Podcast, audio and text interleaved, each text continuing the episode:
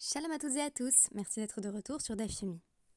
Si nous choisissons aujourd'hui la référence à A Bug's Life, en français Mille et une pattes, c'est parce que le film a pour protagonistes principaux des fourmis. C'est aussi dans la fourmilière que va s'aventurer notre Gmara du jour pour nous présenter des modèles de société qui cohabitent ou s'entretuent. Ainsi qu'on a pu l'observer à travers l'étude de notre Maseret Bien que la plupart des activités liées à l'agriculture ne puissent être effectuées à Cholamoed et pendant la Shemitah, ce qui permet simplement de préserver les champs est autorisé. Par opposition à des travaux qui consisteraient à faire pousser de nouvelles espèces par exemple. En d'autres termes, on ne peut pas améliorer le champ, mais on peut en empêcher la dégradation. Par exemple, en faisant en sorte que des animaux ou insectes nuisibles ne puissent pas s'attaquer aux plantes. Dans la Mishnah de notre DAF 6, il est question du Ishut et des Arbarim, à savoir de la taupe et des souris, qu'il est permis de piéger même à Cholamoed. Il est ainsi précisé dans une Beraita Tanura Banan, Tsadin et Aishut vet Arbarim Misade, Halavan, ou Misade Ha'ilan Kedarko. Il est permis de piéger les taupes et les souris dans un champ de céréales et dans un berger dans un verger, pardon, de la manière habituelle, ou marivin chore nemalin. Et on a également le droit de détruire des fourmilières, de crainte que les fourmis n'en viennent à endommager les plantes. Ketsad marivin, comment détruit-on la fourmilière? Rabban Shimon ben Gamliel Omer, Mevi afar mechorze venoten letor chorze, vehen chonkin ze etze. Selon Rabban Shimon ben Gamliel, on procède de la sorte on apporte du sol tiré d'une fourmilière et on le place à l'intérieur d'une autre fourmilière. Ainsi, les fourmis vont s'entretuer, littéralement s'étrangler les unes les autres.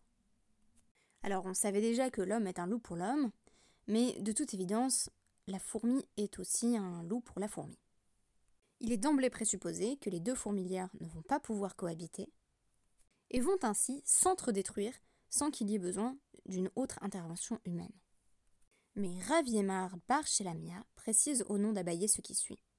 Vehu dekae bitre avre nahara, vehu de leka gishra, vehu de leka gamla, vehu de leka mitsra.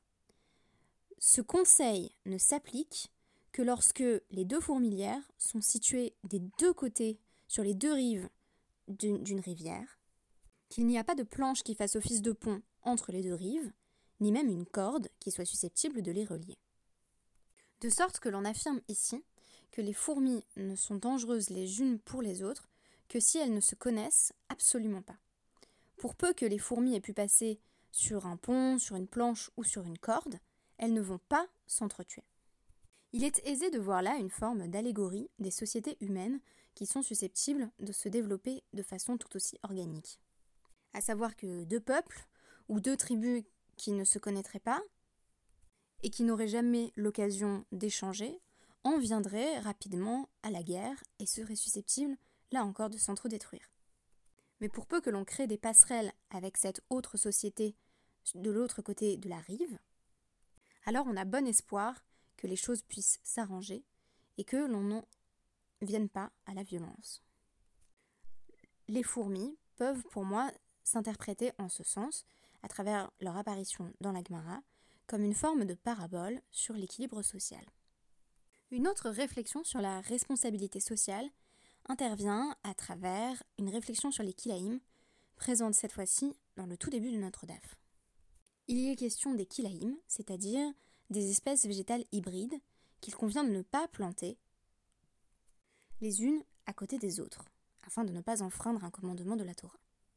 On rapporte ainsi que même à Cholamoed, des travailleurs étaient désignés pour se rendre dans les champs des différents membres du peuple juif et déraciner les kilaïm, c'est-à-dire déraciner les espèces qui auraient été plantées côte à côte dans une situation d'hybridation.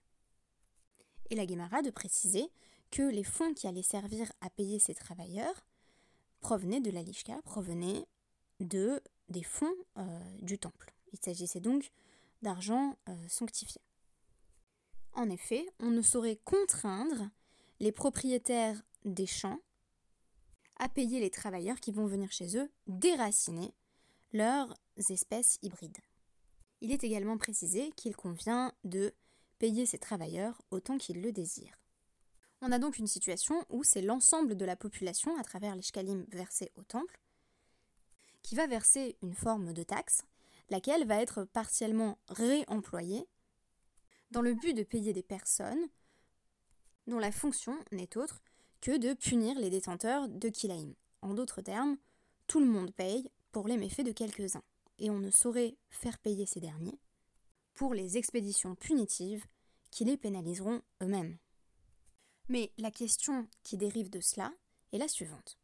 Comment punit-on les personnes qui refusent de participer activement à la société, ici à travers leur refus de respecter l'interdit de planter des kilaïm côte à côte. On nous dit tout d'abord, Détania, une braïta enseigne, Barishona, Hayu Okrin, Umashlichin, Lifne Behematan, Hayu Baalebatim Smechin Shtesmachot, Achat, She Menakshin Lahem Sadotehem, Achat, She que faisaient ces travailleurs dont la fonction, on l'a vu, est d'arracher les espèces hybrides plantées côte à côte dans le champ des personnes récalcitrantes? À l'origine, elles les déracinaient et les jetaient devant leurs bêtes, c'est-à-dire devant leur bétail. Ainsi, les propriétaires de Kilaïm se réjouissaient, littéralement se réjouissaient de deux joies. On dirait en bon français, avaient deux occasions de réjouissance. La première est que leur champ avait été désherbé pour eux. Ici, il s'agit non pas tant de rébellion que de négligence, c'est-à-dire que les Kilaïm sont ici pas parce que les propriétaires ont volontairement planté côte à côte des espèces hybrides, mais simplement parce qu'ils les ont laissés pousser. Donc, les travailleurs viendraient déraciner ce qui embarrasse finalement les propriétaires du champ. Première joie. Et la seconde, c'est que ces travailleurs donneraient au passage à manger au bétail. Un décret est donc formulé Hitkinu, Sheyu Okrin ou Mashlichin al Hadrachim. On a dit il ne faut pas les jeter devant le bétail de ces personnes qui ont omis de participer activement à une société alarique en déracinant leur kilaïm. Il faut donc euh, déraciner leurs espèces hybrides et les jeter sur le chemin. hayu euh, smechin simcha gedola chez euh, chez Menakshin Et pourtant, ils étaient encore extrêmement heureux que l'on désherbe leur champ pour eux sans qu'ils aient à le faire. Hitkinu, Sheyu, Mafkirin, Kol Hasadekula. On a donc décrété qu'une mesure punitive s'appliquerait aux personnes qui n'avaient pas déraciné par eux-mêmes les kilaïm et on rendait l'intégralité de leur champ efker, c'est-à-dire que tout leur champ était sans propriétaire. Il y a donc eu divers ajustements permettant de trouver la sanction convenable pour les personnes qui refusaient de participer activement à la société en déracinant leur kilaïm. Dans un premier temps, on constate que les mesures mises en œuvre sont à leur bénéfice, et dans un second temps, il y a une forme de juste retour de bâton, puisque c'est l'intégralité de la communauté qui a payé pour les fonds, qui permettent de payer les travailleurs qui vont signaler la présence de Kilaïm, ce qui va donner lieu à une sanction, à savoir la perte de son champ. L'expropriation forcée pour qui ne paie pas ses impôts en France, il ferait beau voir. Mais c'est, semble-t-il, la sanction qui va être décidée par les Chachamim. Nous avons tiré deux petits enseignements de notre DAF du jour. Le premier était tiré de la parabole des fourmis, en vertu de laquelle deux sociétés, deux microcosmes qui apprennent à se connaître peuvent désormais coexister et éviter ainsi le spectre de la violence. Et notre second enseignement dérive de la découverte de la sanction pour les possesseurs de Kilaïm qui se retrouvent contraints de rendre à la société ce qu'ils lui ont pris. Le premier exemple traite de la paix sociale de façon préventive en valorisant les passerelles entre diverses communautés et le second envisage la réaction punitive lorsque des membres d'une société donnée refusent d'appliquer les règles et de participer activement. Merci beaucoup pour votre écoute et à demain.